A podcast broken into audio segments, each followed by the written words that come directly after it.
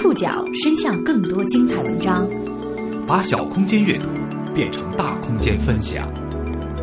报刊选读，报刊选，把小空间阅读变成大空间分享。欢迎各位收听今天的报刊选读，我是宋宇。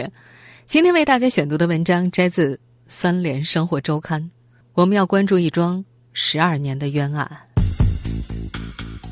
十二年前的一个夜晚，发生在湘潭大学的一桩凶杀案，改变了四个研究生的命运，也让一个无辜的研究生在看守所中度过整整十二年最美好的光阴。曾江云没有作案时间，他不可能在这个陈华章指认的时间。虽然去年七月，这个叫曾爱云的昔日研究生已经被无罪释放，重新回归社会，但新生活的开始远不像翻过日历。那么简单，学业荒废了，知识荒废了，工作也丢了，这么多年与社会隔绝。对，今后走入社会以后，能够找到什么工作？报刊选读，今天和您一起了解情杀案十二年之冤。二零一六年一月一号，湖南邵东县城的街道上车流滚动，高楼背后忽然爆开的烟花，提醒人们新的一年已经来到。此时，距离去年的七月二十一号，湖南省湘潭市中级人民法院在第四次一审所做的无罪判决，已经过去了快半年。但是，对于曾爱云来说，十二年前那场沸沸扬扬的研究生情杀案，已经彻底改变了他的一生。新的开始，远不像翻过日历那么简单。时至今日，这个三十八岁的青年仍然无法理解。二零零三年十月二十七号深夜所发生的事情，为什么会让完全无辜的他在研究生入学仅仅四十二天之后，便经历了长达十二年、三次死刑判决的牢狱之灾？在谈起这件事的时候，他依然感叹：“太荒唐了！”这一切戏剧和荒谬，都要从二零零三年九月说起。二零零三年九月十五号是湘潭大学机械工程学院化工机械专业硕士一年级学生曾爱云入学报到的日子。二零零一年，在同校同学院毕业之后，曾爱云在衡阳一家铁路集团下属的机械厂工作过两年。虽然在单位干了一年多，他就被提拔为车间副主任，但是工作比较平淡。他一边带家教，一边自学，终于如愿以偿考回母校读研。他开心的是，一起读研的还有不少过去的老同学，已经研三的陈华章、朱聚才、王猛都是自己本科班的同学。其中，陈华章虽然在大三分方向之后就不在一个班了，但是曾爱云对他印象挺深的。他记得他不爱做声，成绩很好，还担任过学生会的主席。开学报道之后，曾爱云想锻炼提升自己一下。在老同学的鼓励下，他成功当选上了数理分会的学生会主席。数理分会下辖机械工程等四个学院，学生众多。这年国庆假期刚刚过去，十月八号是分导师的日子。曾爱云所在的化工机械专业一共有六个学生，他分到的导师是国内知名的空气压缩机专家。分完导师之后，大家一块儿去聚餐。在那个晚上，曾爱云认识了同方向一个叫李霞的女孩。或许是因为自己在外边工作过两年，比其他同学显得更加成熟一些。曾爱云发现李霞对他另眼看待，此后两人不时发发短信、打打电话。曾爱云记得那会儿为了多赚些钱，减轻家里的负担，他还在湘潭一所技校兼职上课。期间，他带着李霞去那儿玩过一次。渐渐的，他开始觉察出这个女孩对自己很有好感。而仅在高中谈过一场恋爱的曾爱云，也希望在校园里找到一份属于自己的爱情。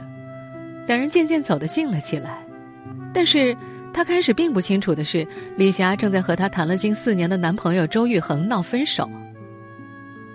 周玉恒比李霞高一级，在周玉恒的舍友曲月波看来，两人分分合合也好几次了。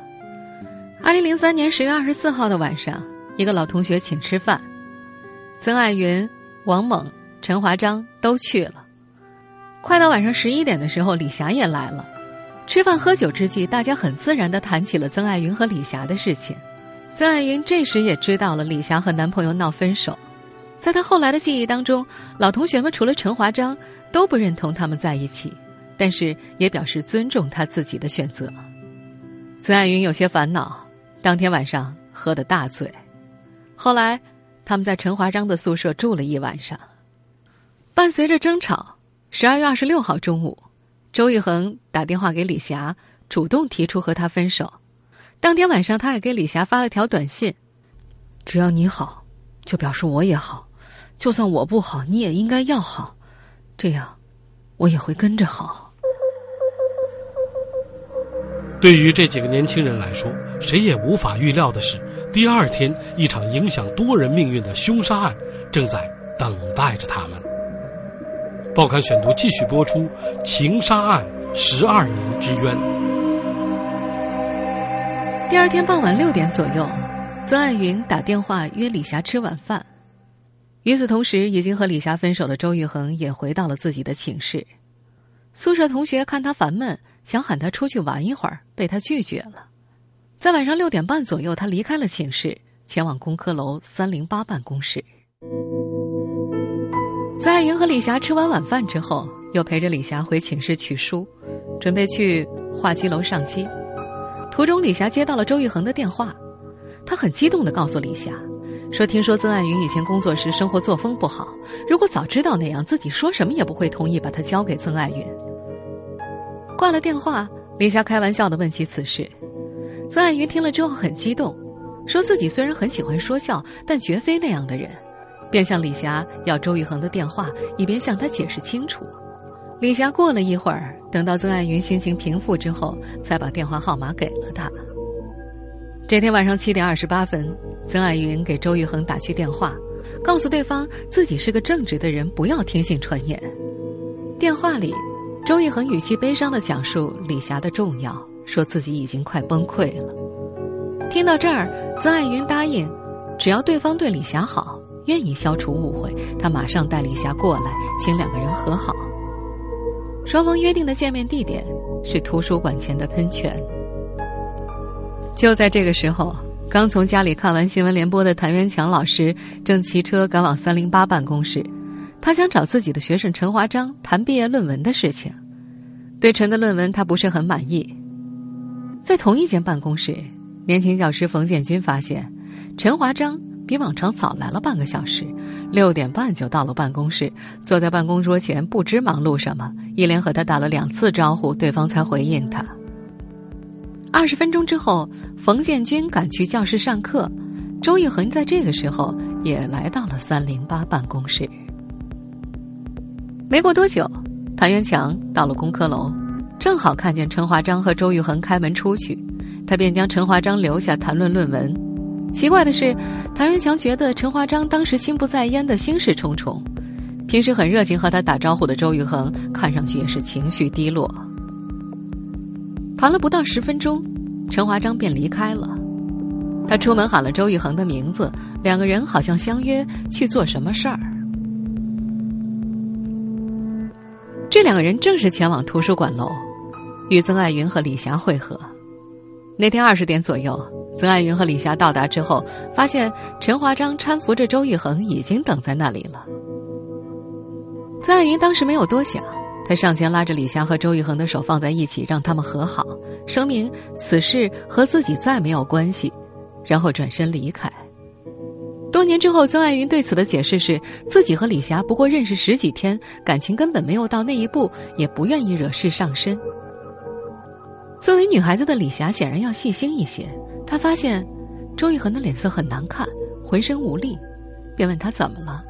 周玉恒说他有点头晕。李霞提出想送他回宿舍，而陈华章示意由自己护送。李霞只好转身回去找曾爱云。她打了两个电话，才在通往画机楼的垃圾堆旁边找到了曾爱云。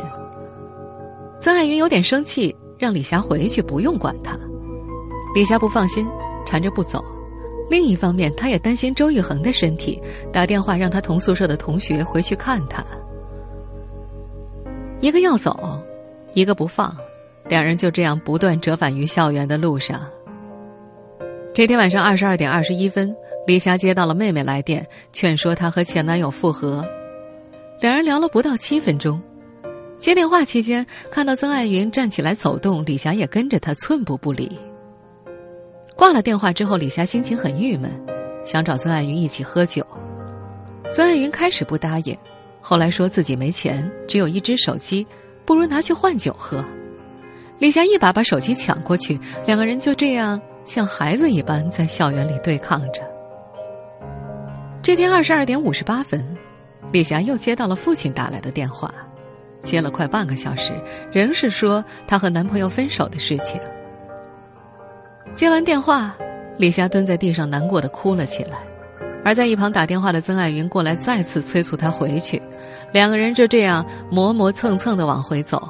这个时候已经过了晚上十一点，宿舍大门关了，曾爱云只能先爬上墙，又拉着李霞一起翻进去。翻墙前，二十三点三十二分，曾爱云的手机收到一条周玉恒发来的短信：“我退出，祝你们幸福。”和李霞分开之后，曾爱云前往陈华章的宿舍借宿，发现陈华章也回来了，在桌边捣鼓手机。谁也没有想到的是，就是在这个时间，在理科加班楼的老师出来解手，在楼下的草地里发现了周玉恒的尸体。根据周玉恒的舍友回忆，陈华章将周玉恒送回宿舍之后，几个人在一起聊了一会儿天。大约晚上九点的时候，陈华章又喊周玉恒去三零八听音乐，此后周玉恒便再也没有回来。当天晚上回到寝室之后，李霞心中不安。又打电话到周玉恒的宿舍，得知周玉恒没有回宿舍之后，他便喊曾爱云一起去找。期间，曾爱云还让陈华章跑到周玉恒的宿舍看过。周玉恒同宿舍的舍友还收到过周玉恒发来的信息：“我晚上不回来睡觉，我没事儿找老乡聊聊。”事后查明，曾爱云和那位舍友收到的短信都是陈华章用周玉恒的手机卡所发的。不管怎么样，曾爱云还是和李霞一起去找周玉恒了。二十八号凌晨零点三十分左右，他们找到理科楼的门口，发现那儿有很多人。询问之后，得知周玉恒死了。曾爱云一下子蹲在了地上。多年之后，他解释说，当时一下子就懵了，觉得周玉恒肯定自杀了，自己以后在学校没法待了。然而，当时的曾爱云并没有意识到，这个不太正常的举动对他意味着什么。他也不知道，当晚被派出所刑侦人员带走后，竟然要到十二年后才能再见自由。报刊选读继续播出：情杀案，十二年之冤。曾爱云记得，被带到派出所的时候，刚开始问话的刑侦人员还很客气，后来拍着桌子对他大骂暴打。从小胆小的曾爱云完全傻了。一度觉得说不清道不明，还不如死掉算了。之后是长时间的一字马，行政人员命令他尽量两腿分开，一站三四个小时。在接连的审讯之下，他熬不住了。十月二十九号凌晨，他承认自己杀了周玉恒。为了吻合刑侦人员的要求，他不惜编造情节，只求暂时解脱。此后，他懊恼反复，在侦查阶段的十二次供述当中，仅做了四次有罪供述。与此同时，陈华章和李霞也接受了单独问话。令人惊讶的是，陈华章在首次问话中辩称他亲眼目睹了曾爱云用绳索勒死周玉恒的一幕，时间具体是在当天的二十二点十五分左右。此后的数次供述当中，他始终坚持这一点。而面对在他办公室抽屉里发现的绳索、手机等证物，陈华章则称自己和曾爱云是朋友，当时出于害怕，帮助他清理打扫了现场。随后，警方又在陈华章的办公桌里发现含有安定药物成分的一次性纸杯和纸屑，并在他的宿舍里发现了安定片。更让人吃惊的是，在十二月二十二号到二十七号的几天时间内，陈华章甚至用假名，先后六次到四家医院购买了四十八片安定药片。二零零三年十一月七号，警方在周玉恒的胃里发现了安定成分，至此可以理解，二十七号当天二十点左右，当曾爱云和李霞在图书馆前见到周玉恒的时候，他已经服用了安定片。在这一年的十一月十一号，陈华章承认。自己购买了安定药片。在随后像挤牙膏一样的供述过程中，陈华章承认，是他在三零八室给周玉衡的水杯当中投放了十六颗用钢笔帽研碎的安定片，但是他坚称是曾爱云杀死了周玉衡，自己投放安定片是帮朋友教训周玉衡，顶多是从犯。为了增强说服力，他主动承认自己的作案动机，是因为嫉妒比自己成绩优秀、得到导师更多偏爱的师弟。事发之前，周玉恒不但获得了硕博连读的机会，还没有毕业就已经被聘为学校的老师了。至此，可以证明曾爱云没有作案时间的李霞的证词便显得异常关键。接受讯问以来，李霞始终坚持自己当天晚上和曾爱云一直在一起。但是，连续的询问和带有威胁性的对话，让她渐渐开始言不由衷。尤其是当公安人员告诉他曾爱云认罪之后，他更是莫名其妙。对方问他：“你现在不是证人的身份，是犯罪嫌疑人的身份，知道吗？晚上十点到十一点期间，曾爱云离开过你吗？你必须清楚的回答。”在连续的逼问之下，李霞违心的回答。曾爱云离开他有二十分钟左右的时间。十月二十七号二十二点二十八分到二十二点四十八分的二十分钟，被警方认定为曾爱云返回三零八实验室作案的时间。陈华章供述当中的二十二点十五分目睹曾爱云杀人，以及曾爱云手机通话清单当中二十二点十七分接到电话的记录，都被公诉方视而不见。这年的十一月十一号。李霞被解除刑事拘留，回到家里，她的心情难以平复。他在二零零四年的一月一号、一月三十号两次给办案人员发短信，他表示自己当天晚上始终和曾爱云在一起。也正因为如此，他在曾爱云涉嫌杀人案一审开庭之前，于二零零四年五月九号以伪证罪被逮捕，无法出庭作证。二零零四年七月。湖南省湘潭市中级人民法院一审开庭，两个月之后，曾爱云被判处死刑，陈华章则被判处无期徒刑。上诉到湖南省高院时，曾爱云的法律援助律师是钟志远。在这位辩护律师看来，曾爱云案的案情充满荒唐。报刊选读继续播出：情杀案，十二年之冤。在长沙开福区的家里，律师钟志远清楚的记得，二零零五年六月二十八号，他接受湖南省法律援助中心的指派，担任曾爱云的二审辩护人。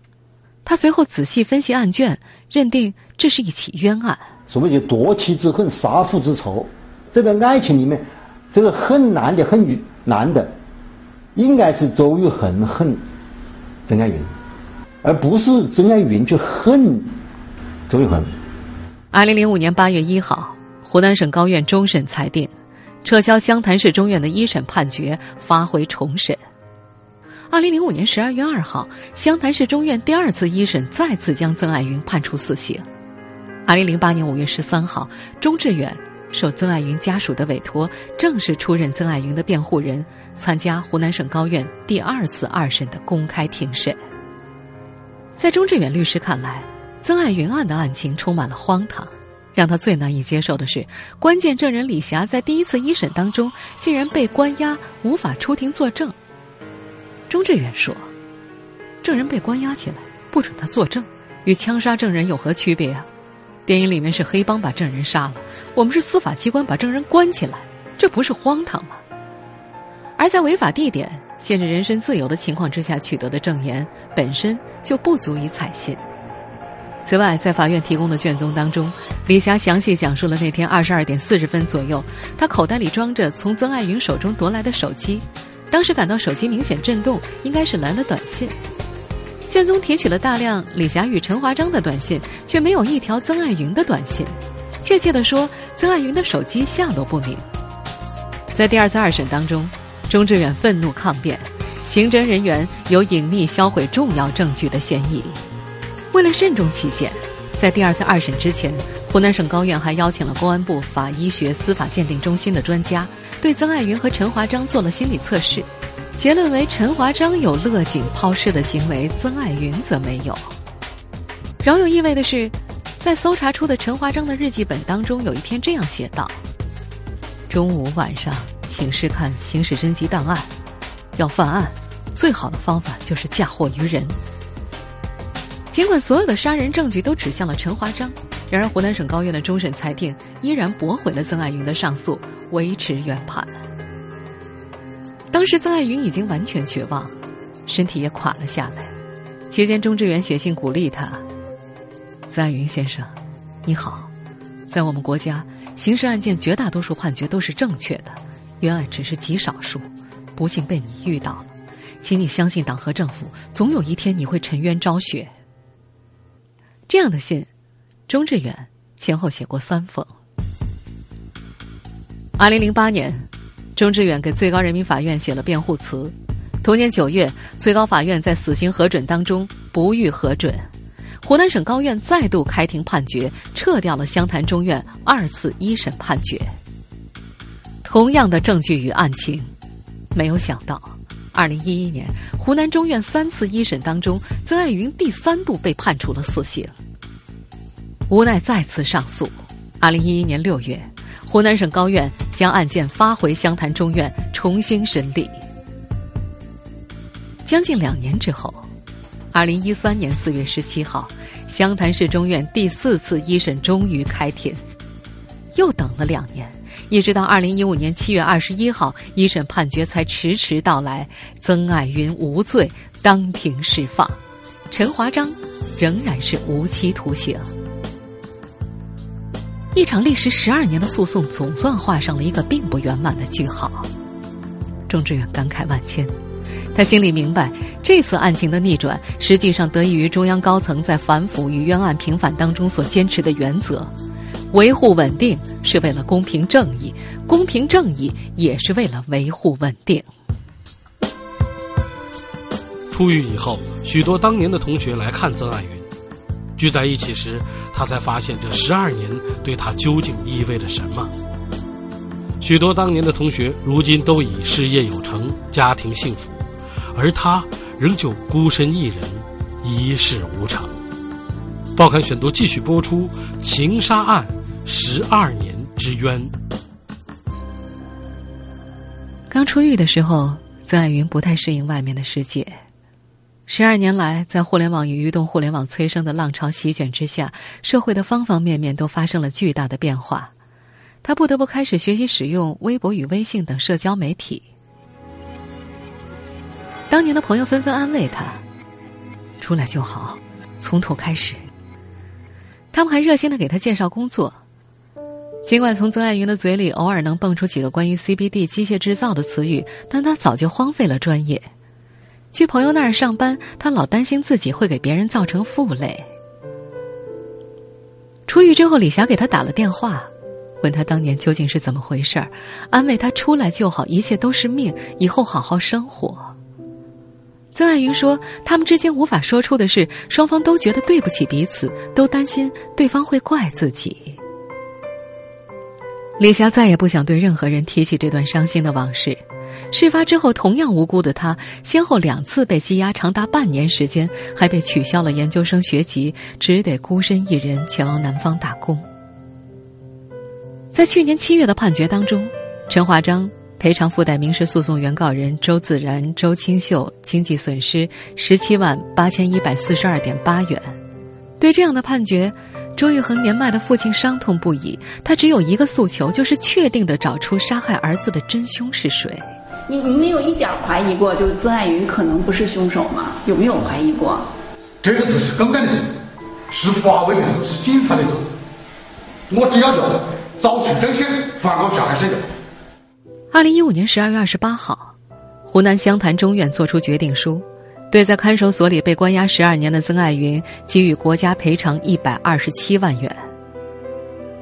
曾爱云对此并不满意，当年的激情早就消耗殆尽了，他希望得到更加合理的赔偿以及一份较为稳定的工作。他希望从此以后好好生活，尽快摆脱过去那些梦魇一样的日子。他就讲了，他的学业荒废了，知识荒废了，呃，学业也中断了。这个工作也丢了，这么多年与社会隔绝，呃，就今后走入社会以后重新工作，呃，做什么工作，能够做什么工作，能够找到什么工作，都很迷茫。听众朋友，以上您收听的是《报刊选读》，情杀案，十二年之冤。我是宋宇，感谢各位的收听。今天节目内容摘自《三联生活周刊》。收听节目复播，您可以关注《报刊选读》的公众微信号，我们的微信号码是“报刊选读”拼音全拼，或者登录在南京 APP 和喜马拉雅 FM。我们下次节目时间再见。